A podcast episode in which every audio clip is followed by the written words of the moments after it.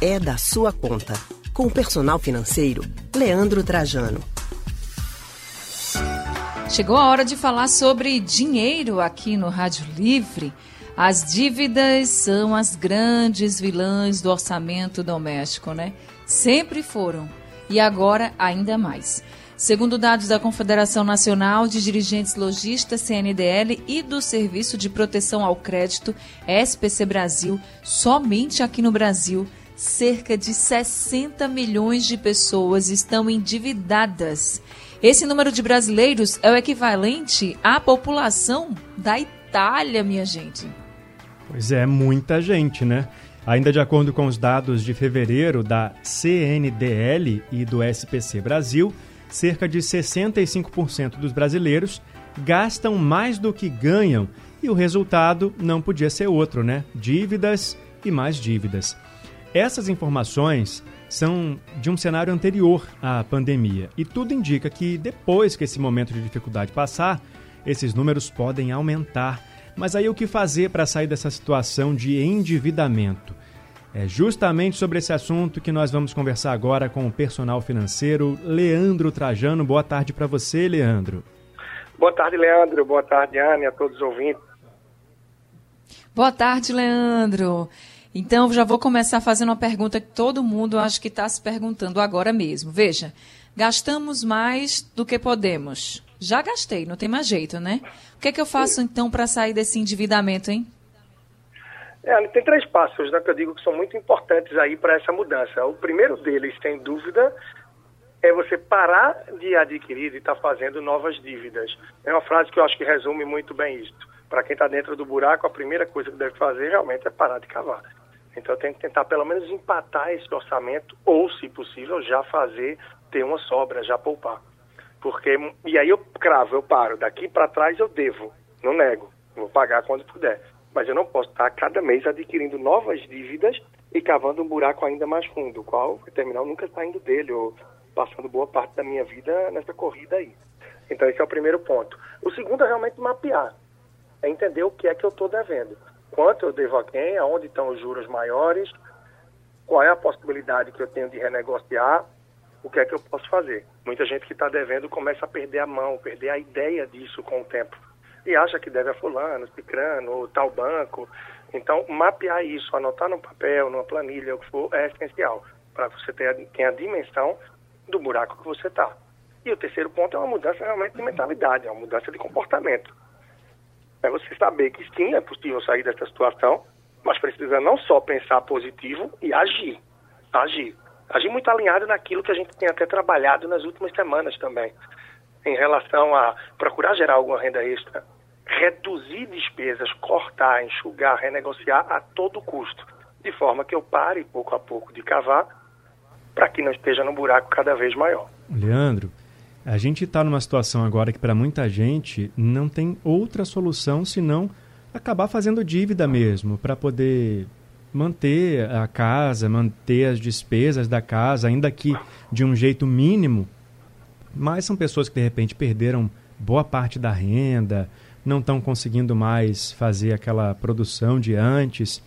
E aí o que fazer nesse caso, né? Porque vai ter que usar o cartão de crédito às vezes, porque naquele mês vai faltar o dinheiro. Como é que faz esse planejamento para acabar não criando mais problema daqui para frente? Sim, Leandro, é uma fase bastante desafiadora para bastante gente, para muita gente o desafio é muito grande nesse sentido. Quanto antes reagir, menos você vai estar se endividando e acumulando essas contas. Então, se não vê uma solução rápida, se não vê uma possibilidade de novo emprego rápido, sabe que o mercado sim, ele deve esfriar, precisa correr para as mudanças de imediato. E aí é uma fase mais dura, é uma fase mais difícil, porque se eu tenho a rescisão, tudo bem. Eu preciso gerir essa divisão de uma forma que ela me dê um sustento pelos próximos meses. Se eu não estou com facilidade nesse sentido, se eu não estou com facilidade nesse sentido, eu preciso pelo menos me organizar e me desfazer realmente de algumas coisas. Aí você vai ter que se desfazer de uma moto, de um carro, vai ter que mudar o lugar que mora, cortar muitas despesas de forma a tentar esse equilíbrio. E claro, em paralelo, tentar essa geração de renda. Naturalmente, nessa fase é difícil para quem não teve uma rescisão, para quem não está com algum auxílio, para quem não teve um seguro-desemprego, se torna também mais desafiador. Então, é partir para no dia a dia estar tá muito mais consumindo aquilo que é necessário, que é essencial, e zerando supérfluos. Anne Barreto. É, o problema é que muitas vezes, muitas vezes esses supérfluos nem estão chegando na casa das pessoas, né? Porque realmente a situação está bem apertada.